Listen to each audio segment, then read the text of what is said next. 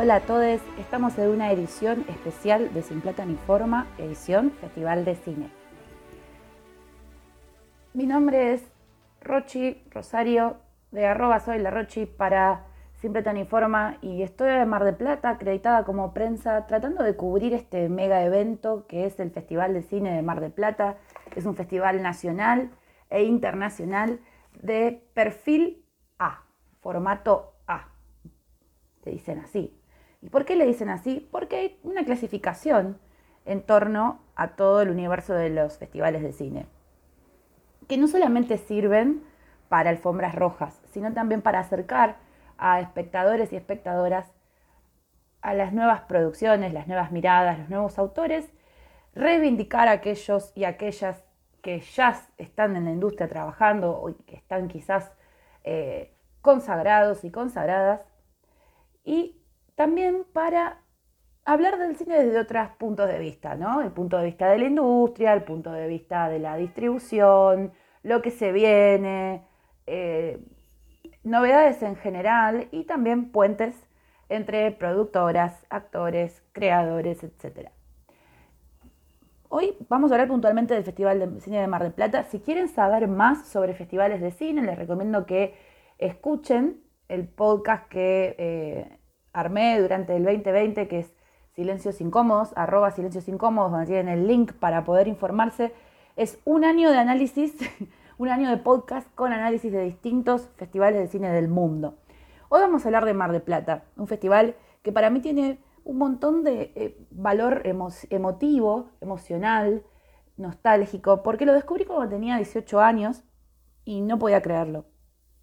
No podía creer que semejante nivel de evento ocurriera a cuatro horas de mi casa, que vine sencillamente por una publicidad que vi en la TV pública y me encontré con Susan Sarandon, Tim Robbins, Juliette Binoche y fue como, wow, wow, esto es tener el videoclub en casa, increíble. Recién daba mis primeros pasos por el cine de autor y me voló la cabeza. Desde ese momento empecé a venir prácticamente sin parar todos los años, pero bueno, la vida, algunas veces no pude asistir y hace ya alrededor de cuatro años vengo como acreditada de prensa por mis distintos eh, trabajos, coberturas, columnas en radios y diversas colaboraciones que he hecho durante estos años.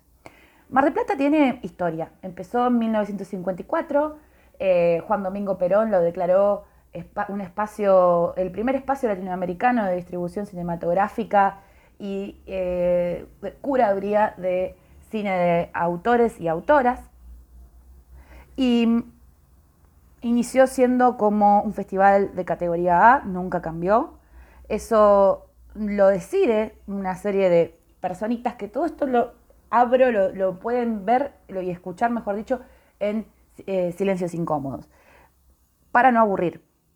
Nuestro festival de cine cuenta con distintas secciones. Un festival de cine tiene un montón de maneras de entrar. Si nos interesa ver lo nuevo y lo que va a competir y queremos entrar eh, a llenar la grilla y hacer apuestas, tenemos la sección de competencia. En la sección de competencia, la competencia es internacional, una, la principal generalmente, porque es donde, donde se suele estrenar películas en el marco del festival. Los creadores y las creadoras vienen con sus producciones salidas de los eh, de distintos estudios y distintos eh, sets de edición y los estrenan directamente en el festival. Es una experiencia completa porque no solamente ves la película, sino que además puedes interactuar con eh, equipos de producción y creación en vivo. Esto es lo que enamora generalmente de los festivales. ¿Hay que ser un intelectual para venir? Pues no, mi ciela, cualquiera puede venir eh, acreditándose o no acreditándose, es abierto para todos.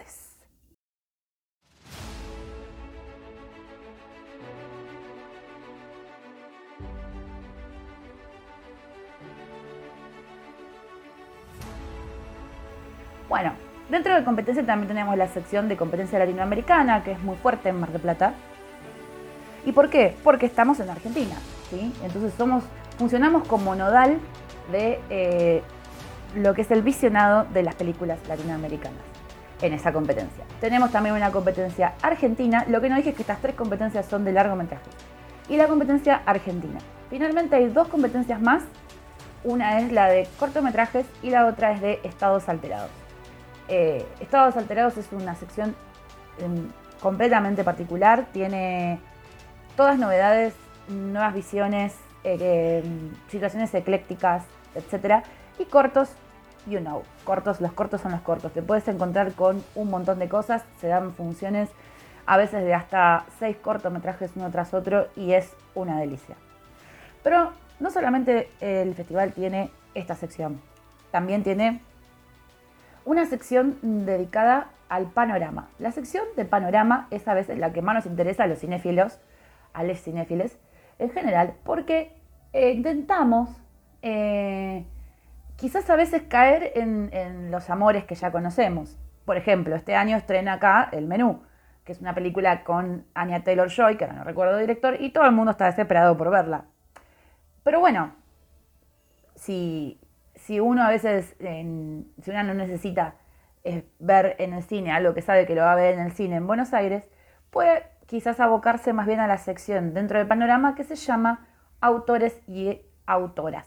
Antes solo se llamaba autor, ahora se llama autores y autoras. Ahí van a tener gente de todas partes del mundo presentando sus películas y a veces pasaron por festivales del mundo, ya sea Cannes, Venecia, también de clase A estos festivales, o otros festivales más chicos como Tribeca, Sundance, etc.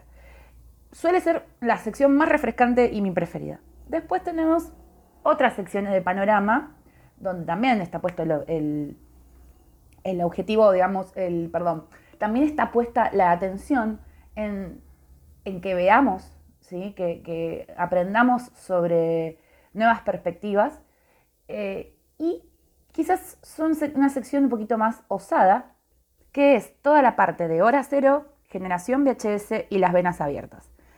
Hora cero generalmente son películas que se dan por la medianoche y que han circulado en distintos festivales de cine fantástico y es conducida por eh, Pablo Conde, que es el actual director del festival.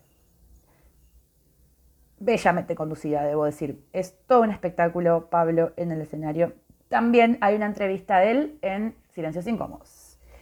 Finalmente, Generación VHS es una sección retrospectiva donde hay películas de los 90, de los 80, eh, clásicos y a veces no tan clásicos, restauraciones, etc. Y las venas abiertas generalmente es una sección que sorprende y también está abocada a lo latinoamericano. La última sección del festival tiene que ver con homenajes y retrospectivas. Si bien hay una sección más que tiene que ver con las restauraciones, eh, la que quizás eh, nos, nos puede llegar como a llamar la atención como espectadores noveles o como espectadores experimentados, es homenajes y retrospectivas, porque acá es donde vamos a volver a ver películas con una mirada distinta y quizás conocer a la persona que protagonizó esa película o dirigió esa película, eh, etc. Y en restauraciones es una sección que suele variar. Em, generalmente se han restaurado piezas del cine nacional, de, de Lumiton, por ejemplo, o distintos estudios como Argentina Sonofilm, Em, y a mí particularmente es una sección que no me ha interesado todavía. Puedo decir todavía porque hay veces que me sorprendo de mí misma y como este año que pienso ir a Generación VHS a ver un montón de comedias inglesas que pintan muy bien. Bueno, espero haberles dejado un poco el panorama claro del festival. Hay una sección que es súper importante del festival, no de visionado, sí de foro de debate, que inauguró en 2018 y es el Foro de Cine y Perspectiva de Género, encabezado siempre por eh, el activismo feminista y que es un espacio clave para reflexionar y visualizar las desigualdades en el sector audiovisual. Espero haberles dejado un panorama de lo que es el Festival de Cine y en el próximo episodio de estos micro podcasts les voy a contar un poco de qué va esta edición número 37 del Festival de Mar del Plata. Muchas gracias y espero que vuelvan prontos.